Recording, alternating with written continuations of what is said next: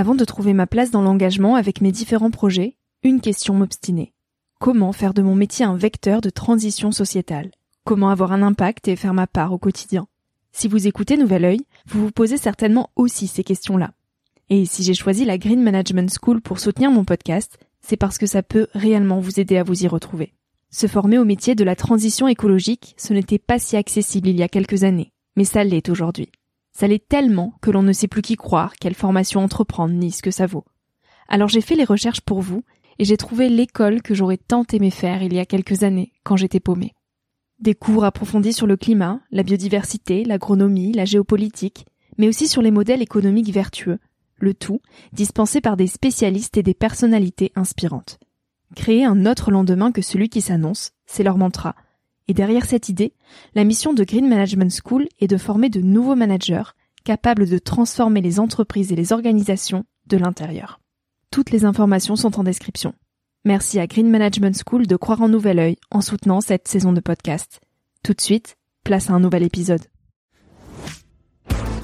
Cet épisode est un extrait du podcast publié lundi dernier. Il est à écouter et à réécouter quand la motivation ou le sourire te manqueront. Ce mini-épisode pourra remplacer Instagram pendant ta pause de 10 minutes, se retrouver dans tes oreilles avant de t'endormir ou à ton réveil pour commencer ta journée dans la joie. Si cet extrait te plaît et que tu as envie d'en connaître plus sur mon invité de la semaine, l'épisode en entier t'attend chaudement sur Nouvel Oeil. Euh, à 20 ans, euh, j'étais, euh, je mettais l'amour avant tout, mais y compris avant moi-même. C'est-à-dire que j'étais quelqu'un qui était très éperdu dans ses relations, qui, qui donnait beaucoup à l'autre et qui mettait l'autre sur un piédestal, jusqu'au point où parfois en fait il m'arrivait de m'oublier. Donc à 20 ans, finalement la vie ne m'intéressait pas tant si ce n'était que mes relations sentimentales. Il y a des fois on pense être amoureux et en fait on va plus être dans une forme de dépendance parce qu'il va pas y avoir cette espèce de sérénité. Après, faut faire attention lorsque une relation va se construire, les premiers mois, il va y avoir l'amour fusion. Et donc, on peut avoir l'impression que c'est la dépendance affective. Parce que c'est les premiers émois. On a besoin de cette fusion. On doit faire un avec l'autre. Voilà, c'est un plus un, ça fait un. Toi et moi, on forme on est voilà, on est une seule et même entité. Euh, j'ai besoin de te voir tout le temps, j'ai besoin de t'écrire tout le temps, euh, j'ai besoin d'avoir des relations sexuelles avec toi tout le temps, etc. Après, il y a l'amour passion qui va laisser un amour beaucoup plus doux. Et ça, en fait, ça arrive au bout de un an et demi, deux ans de relation. Et cet amour va se transformer je suis sexologue, donc pas psychanalyste, mais en tout cas, voilà, je vais essayer de, de tracer les grandes lignes. Donc en fait, c'est ce qu'on appelle la théorie de l'attachement, qui était une théorie qui a été développée dans les années 70 par quelqu'un qui s'appelle John Bowlby, qui est un psychiatre et psychanalyste anglais. Et en fait, la théorie du de l'attachement, elle est basée sur le fait que lors des premiers instants de l'enfant, euh, lorsqu'il arrive sur Terre, il va, avoir besoin de créer une relation de confiance avec ce qu'on appelle un caregiver.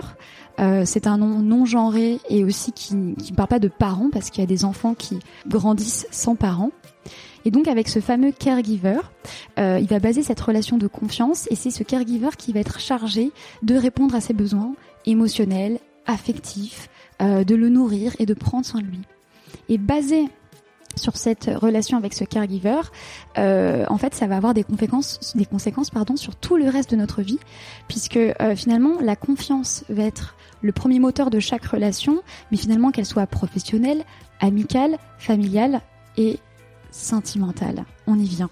Et donc, finalement, nos relations ne vont faire que rejouer ce qui s'est passé au cours de l'enfance. Donc, si on a eu la chance d'avoir un lien très fort avec un caregiver, bah, on va avoir une forme de sécurité émotionnelle qui euh, de suite va nous apporter de l'apaisement tout au long de notre vie. Et si à un moment donné on a manqué d'attention, de, de présence ou quoi que ce soit, il y a quelque chose qui va se rejouer dans chacune de nos relations. Vous méritez le meilleur et euh, ne vivez pas votre vie comme un magazine. Il faut vraiment se défaire de ces injonctions euh, sur l'âge, sur euh, il faut rester tant de temps avec une personne avant d'emménager, avant de faire un bébé, si on veut faire un bébé, euh, ou alors si on n'a pas envie de faire un bébé à 30 ou 40 ou 50 ans, en fait on s'en fiche, c'est pas grave. Il faut vraiment déjà se défaire de ces injonctions genrées et d'apprendre en fait et de reconnaître dans son discours intérieur ce qui provient de soi que ce qui provient des autres.